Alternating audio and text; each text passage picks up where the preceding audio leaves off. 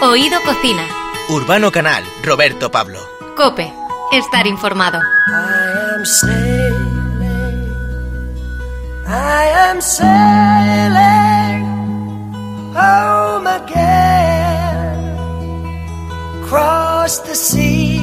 Bueno, se acerca ya la Semana Santa y desde hace siglos, antes eh, por prescripción religiosa y ahora por prescripción gastronómica y saludable, la gastronomía de vigilia nos lleva a depurar nuestro cuerpo con platos basados en productos del mar y vegetales. Si bien el bacalao era un elemento fundamental en estas elaboraciones tradicionales, hoy tenemos más alternativas aparte de la salazón y con una buena cadena de frío.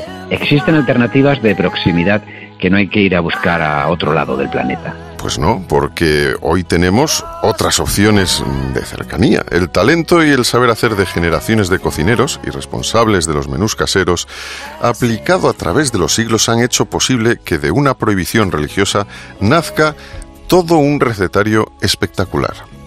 Vamos a ver, las corvinas, doradas, lubinas, de crianza de nuestros mares, son una opción de origen español para elaborar platos como los potajes de vigilia, si aplicamos algunas adaptaciones básicas, como por ejemplo una muy interesante que es cocer las legumbres con las pieles y espinas e incorporar luego el pescado al final. Vamos a hablar de todo esto con Javier Ojeda, que es gerente de crianza de nuestros mares. Bienvenido. Encantado de acompañarles. Oye, bueno, esto, eh, estamos hablando de que efectivamente hay una, toda una tradición de, comida especial para la vigilia, para la Semana Santa, especialmente ese Viernes Santo marcado en el que nuestros antepasados comían eh, el bacalao, pues eso, era, como el, plato que había que tener sí o sí. Hoy día tenemos otras muchas opciones, ¿no? Por ejemplo, pues hablemos de doradas, lubinas y corvinas. ¿Por qué esta elección es la, mejor y además saludable? Pues en este caso hablamos hoy de estos tres eh, pescados y los ponemos en nuestros platos porque España es de los sitios del mundo donde mejor se produce. Y no solo se produce muy bien, sino que la frescura, que es la propiedad del pescado que permite al resto de sus virtudes el estar ahí, el pescado pierde su frescura, va perdiendo poco a poco sus propiedades gastronómicas, sus propiedades nutricionales. Y, y bueno, si las criamos aquí en España, pues eh, que, mejor, porque están súper, súper frescas. Y además, a ver, son tres especies, pero de muchas. Quiere decir que, que, España es el, el, principal, bueno, uno de los principales países en el mundo consumidores de pescado. Y esto no es por nada, esto viene precisamente por una tradición gastronómica muy ligada a la cuestión religiosa y que ha hecho pues que, que se buscara el poder comer pescado de alguna forma efectivamente, antes salado, ahora, pues gracias a las cadenas de frío, pues disfrutamos de, del pescado fresco en cualquier rincón de España al día siguiente mismo de haberse sacado del agua, con lo que muy bien.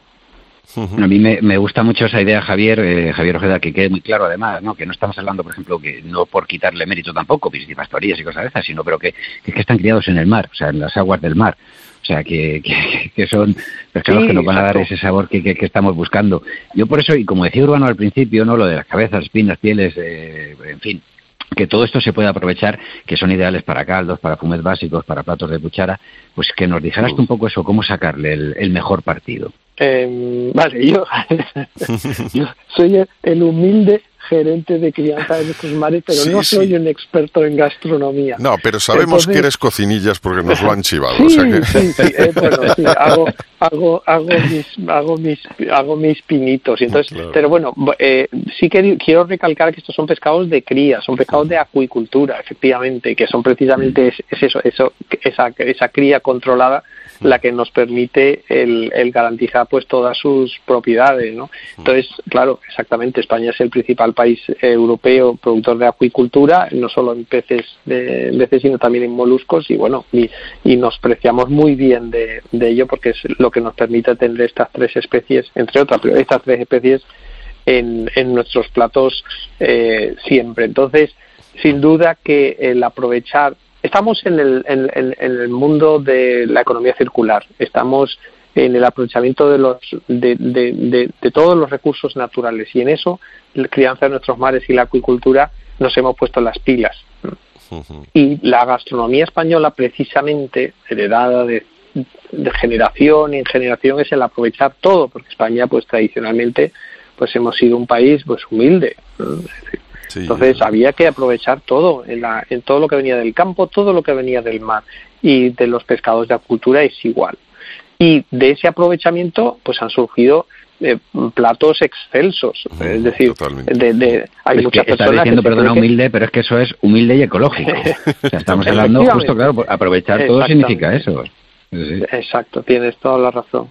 Y, pero lo que pasa es que ahora se eh, va encajando las piezas de, de lo que antaño era pues lo, lo, que se podía hacer, ahora encaja con lo que se debe hacer, porque el mundo es finito, lo hemos descubierto ya, y tenemos que usar los recursos naturales de la mejor manera. Entonces, las personas que estaban acostumbradas a simplemente comprar un filete de pescado, hay que asomarles al maravilloso paisaje gastronómico que eh, se nos abre con eh, las, las espinas y las cabezas de los pescados. Hmm, Entonces, tenemos varias recetas muy interesantes en esta línea pero el, los fumet y los caldos permiten hacer, bueno, pues de, todo después, ¿no? Entonces, eso es precisamente la belleza de este tema que, que, habéis, que nos habéis propuesto y, y, que es eh, la gastronomía de, de, vigilia, ¿no? Entonces, encaja tan bien con toda la sostenibilidad y la, en las nuevas eh, los nuevos paradigmas de la civilización moderna, que, por eso nos gusta hablar de ello, claro. Eh, por supuesto, eh, hablábamos eso de que, no es necesario ya recurrir al, bacalao salado y, de, desalarlo previamente, y además que es un proceso que lleva, que lleva su tiempo y que que cambiar el agua varias veces, etcétera. ¿Qué, puertas nos abren, por ejemplo, las lubinas y doradas? ¿Qué, destacarías tú de estos productos? Pues tú que los conoces muy bien y que supongo que, que visitas a menudo los sitios donde donde, los están criando. Donde los criamos, claro. Pues eh, vuelvo al, principio que es la frescura. A ah. ver, el pescado de acuicultura, el pescado de cría, eh, reúne pues eh, unas propiedades en, en, todos sus aspectos organolépticos de primer orden, pero que eh, que al final es, es, es, pescado y el pescado sabemos lo, lo, rico que es, pero lo importante que es la frescura. Entonces es, el, es el principal, es el punto fuerte de casi todo, porque teniendo un pescado súper fresco, cualquier preparación muy sencilla vamos a conseguir un plato extraordinario. A ver, cuando solo había pescado salado, como el bacalao, que ahora lo tenemos y es un pescado estupendo y seguimos y seguimos todos comiéndolo sin problema, pero el, el, eh, con el pescado fresco pues podemos eh, hacer preparaciones muy sencillas y quedar siempre muy bien. Y, y, luego aprovechar pues todas esas partes del pescado que antes se, se llamar menos nobles, pero que hoy entendemos que es, la, es una parte tan importante como el resto del pescado, pues para complementar esos platos o para hacer otros platos en paralelo o un primer plato y luego el, el segundo plato. ¿no? Entonces, eh, bueno, ahí eh, nosotros, desde luego, en Crianza de Nuestros Mares, un, uno de los principales esfuerzos que hacemos es en eh, crear nuevas recetas. Recetas nuevas, entre comillas, porque muchas veces digo, pero el facilitar el, el, que cada día pueda ser diferente, no tener que hacer siempre lo mismo. Oye, pues si te parece, Javier Ojeda, vamos con eso, esas recetas, porque así nosotros las podemos eh, luego subir ahí a, la web, eh, a cope.es, que la gente lo vea y además les animamos a ir al mercado, comprarse una buena dorada, una buena lubina, o atravesarse con la corvina, que es más grande, pero también da unos resultados fantásticos, y vamos a darles alguna idea. Por ejemplo, con la dorada, ¿qué hacemos? Hombre, nosotros, la, receta del día para nosotros hoy es la dorada a la marinera. Perfecto. Hay, hay muchos platos hechos a la marinera, pero una dorada crianza de nuestros mares a la marinera, no lo voy a decir porque la hacemos nosotros, pero queda, queda soberbia. Y, son, es una receta sencilla, bueno, es un poquito elaborada, pero dentro de lo sofisticada que parece y lo aparente que es luego cuando se la damos a nuestra gente, pues es relativamente sencilla de hacer y bueno, lo único que tenemos es eh, llevarnos la lista de la compra al, al mercado, eh, pasarnos por la pescadería, comprar eh, las, las eh, doradas, eh, nos la podemos llevar enteras, aunque generalmente lo cómodo es que le digamos a la persona que está en la pescadería que nos los prepare, en este caso con lomos, que saquen los lomos, importante, pero nos llevamos también la espina, nos llevamos también la cabeza, porque eso lo, lo guardamos aparte y podemos hacer otras cosas. Entonces compramos también unos langostinos que se, se, se, preparan, bueno, eh, langostinos y luego cosas que tenemos por casa como pimentón, harina, un poco de brandy, demás, el perejil y ya, bueno, ya todo demás, ¿no? Sal y aceite. El brandy es importante dejar siempre un poco, no bebérselo todo y tener ahí un chorrito. creo que sí. ¿Verdad? Eso siempre, siempre viene muy bien. Exactamente. Entonces, bueno, esto, esta es una receta de la de, de, primero hacer los, los eh, la parte de los langostinos eh, con un poquito de aceite, eh, las cáscaras, las cabezas se separan y se hacen en, esto con un poquito de aceite, se aplastan para que salga todo juguito, le echamos un, un chorrito de, de brandy o de coñac, en fin. Eh, eh, mantenerlo un poquito hasta que salga, hasta que se evapore el alcohol, que se consume y se va, se le echa un poco de agua, unos 15 minutos, fuego lento, y ya, tenemos ahí un caldito estupendo que lo colamos y lo guardamos. Va.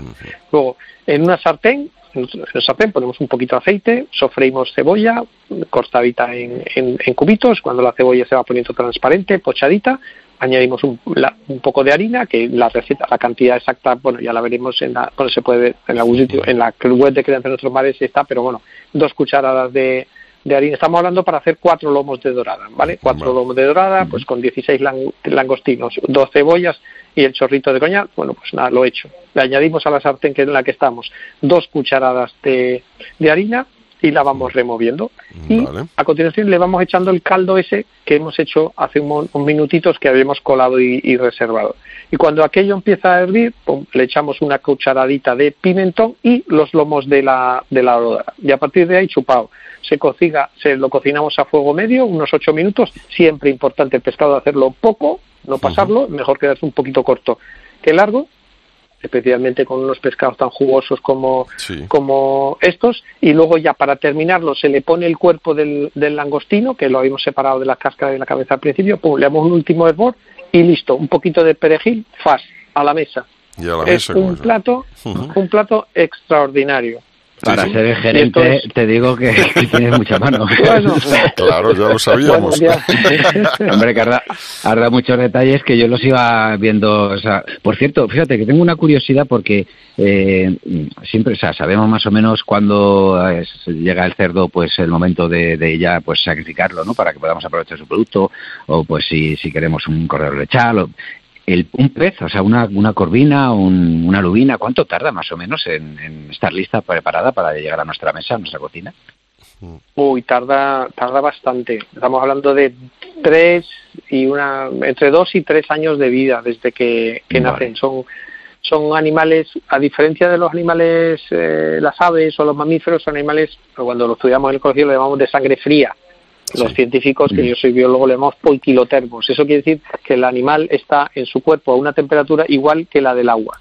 Entonces, en verano es estupendo porque el agua está caliente, aquello una máquina que va creciendo rápido. Pero cuando se pone el agua fría, la, química del cuerpo, el metabolismo se va enfriando. Entonces, en invierno crece muy poquito. Entonces, tienen que pasar varios inviernos antes de llegar a la talla. Entonces, bueno, por eso estos pescados los hemos llamado de crianza, porque son como un vino de crianza que requiere varios años en llegar a su, a su punto justo.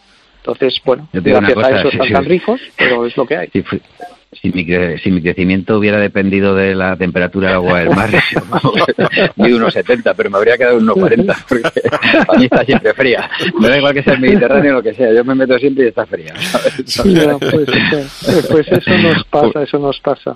Pero bueno, así son, exacto. Entonces lleva, lleva bastante tiempo y desde que nacen hasta que los eh, sacrificamos para el mercado, eh, están bajo control de, de nuestros eh, técnicos, expertos y y, bueno, es un proceso largo y que además se hace en el mar, con lo que eh, es un trabajo duro. Eh, Que cuando el mar está bien en verano es estupendo, pero el resto del año es un trabajo duro que nos gusta mucho, pero pero bueno, eh, tiene mucho mérito el, el, el, criar estos peces que lleguen a pescados y poder llevarlos al mercado y por eso nos sentimos muy, muy orgullosos de ello, porque es un es una maestría eh, en temas desde la biología, la ingeniería, a temas eh, de, todo tipo. Y, y, preocuparnos pues por toda la, o sea, preocuparnos, en fin, ocuparnos o tener en cuenta eh, las nuevas preocupaciones en relación con el bienestar de los animales, tienen que ser unos peces felices para que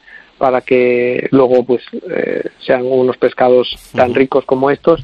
Y, hay que cuidar el medio ambiente y hay que hacer muchas cosas que, que al final hace que nos sintamos orgullosos de, de llevar al mercado, bueno, al mercado y luego a los restaurantes y a las casas de, todos nosotros. un pescado tan estupendo, claro. Y, te voy a decir una cosa, Javier, de lo que hablábamos antes de, de, cuidar el medio ambiente, que, que, con este tipo también de crianza también hay un equilibrio de lo que se extrae del mar y de lo que y de lo que hay en el mar. Y por otro lado eh, sabemos que lo que estamos consumiendo pues eso tiene, tiene una calidad no o sea mm. que, creo que todo eso también hay que valorarlo una calidad a un buen precio Así es. es decir, yo, yo creo que una de las cosas que hemos ido aprendiendo todos en esta triste pandemia es el, el valor de las cosas.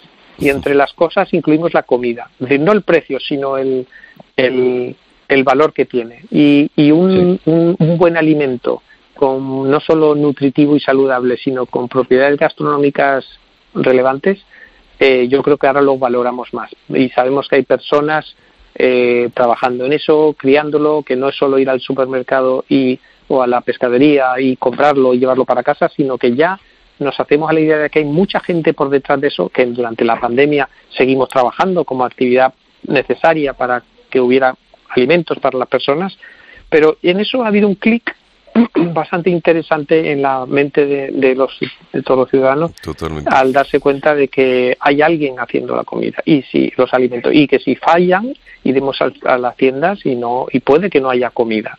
Eso es eso es interesante porque pone en valor todo ese trabajo previo que antes se daba por hecho pero puede que en una crisis no, no llegue ¿no? entonces bueno ahora estamos hablando de las propiedades gastronómicas que son un nivel superior de preocupación pero, pero también está el, el, alimentar a nuestros hijos, a nuestras familias y demás.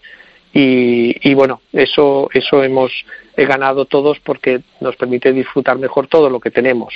Por supuesto. eso está bien. es una de las conversaciones que Roberto y yo hemos mantenido más a lo largo de, estos últimos meses, que uno valora mucho más lo que es eh, ir a, la tienda de cercanía, a la tienda de barrio, al, pescadero, al carnicero y, comprar un producto que, que, es que lo llevas a la cocina y está preparado para hacer cualquier cosita.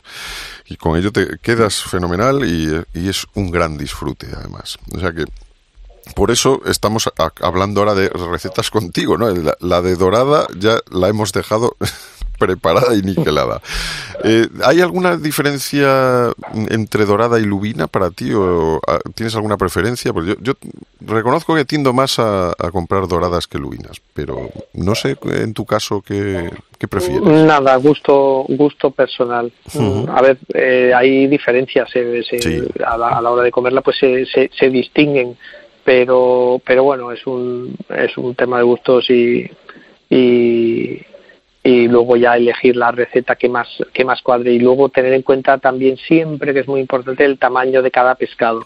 Es decir no es lo mismo una dorada de 300 gramos que una dorada de 800 gramos ni a la hora de prepararlo ni a la hora de comerlo. O sea, hay enormes diferencias en, la, en, la, en, el músculo de los animales, como, como, como queda, cómo está, y lo mismo pasa con la lubina. O sea, yo, yo diría que hay más diferencia entre una dorada de tamaño ración pequeño y una dorada ya de, varias personas para casi un kilo, incluso más que las hay, o con la lubina, no es lo mismo una lubina de 300 gramos, que una de un kilo o, dos kilos. Y ahí es importante tener en cuenta que la mayor en España consumimos tanto pescado que se importa mucho pescado. Eh, eh, casi el 65% de los productos acuáticos, pescados, moluscos y demás crustáceos que se consumen en España provienen de, de fuera, vienen de países a veces muy, muy, muy lejanos. Entonces, en el caso de la dorada lubina ocurre lo mismo y hay, hay mucha dorada y lubina que viene de países como Turquía, por ejemplo. Y esas lubinas suelen ser pequeñitas. doradas y lubinas suelen ser pequeñas, de 250 a 300 gramos. Y en España las hacemos normalmente de 350 gramos para arriba. Y hay mucha diferencia entre una, una lubina, una dorada de 250 a 300 gramos y una de casi un kilo que, entre especies diferentes. Y la corvina, bueno, la corvina es un pez que crece más rápido, alcanza tallas más grandes que la dorada y la lubina, y la encontramos con normalidad en el mercado con un kilo, dos kilos, incluso tres y cuatro kilos. Como sabemos que tenemos aquí varias recetas que nos habéis pasado, que las vamos a, colgar en la web, en el programa Oído Cocina, la de marmitaco de, de corvina, o también, como no, esa lubina con almejas y espárragos trigueros, y sobre todo pues daros las gracias porque sigáis eso, teniendo ese pescadito tan fresco para cuando nosotros llegamos a los mercados o a la pescadería de nuestro barrio que, veamos que, podemos luego darnos una, o disfrutar ¿no? en, la cocina, elaborando las recetas y sobre todo viendo la cara de, nuestros comensales. Exacto. Y eh, una, una, última pregunta, Javier. Eh, ¿Realmente los eh, cómo distinguimos eso, una, una dorada, una lubina o una corvina que sea de nuestros mares? El que tiene un ojo, el que tenga ojo bueno para la frescura del pescado, con verlos de lejos ya los distingue.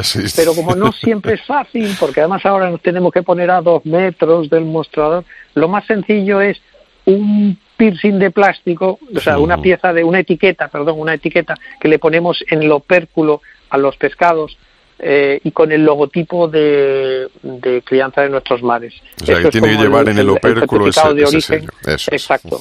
Lo llevan. ¿Qué es el opérculo? porque habrá quien, quien se sienta mejor insultado. en el lateral de la cabeza, en el lateral de la cabeza, por donde respiran, por donde respiran los peces. Vale, Pues por, por las branquias, vamos a decirlo así. Sí, ahí me dicen, oye, que tienes, tienes algo en el opérculo y me enfadaría. O sea, le diría, oye, ten cuidado. Pues entonces le colocamos como un certificado de origen en el lateral de la cabeza va, va, va agarrado, va clavado ahí y, y, ahí está el pone crianza de nuestros mares, tiene la banderita de España, tiene el nombre y con eso ya estamos tranquilos de que vamos a triunfar. Perfecto. Muy bien. Javier Ojeda, gerente de crianza de nuestros mares, muchísimas gracias por estas eh, explicaciones que nos van a servir pues muy bien para estos días. Vamos a ver si cocinamos un poquito de, pescados extraídos directamente de nuestros mares a nuestras Yo mesas. El, marmitaco cae seguro, o sea, el marmitaco cae seguro. a mí me invitas, ¿no? Eh, hombre, y cuando nos podamos juntar, porque tú y yo convivientes no somos, ¿sabes? No, no. bueno, un abrazo muy fuerte, Javier. Un abrazo. Urbano, Roberto, gracias a vosotros. Adiós. Oído Cocina. Urbano Canal, Roberto Pablo. Cope, estar informado.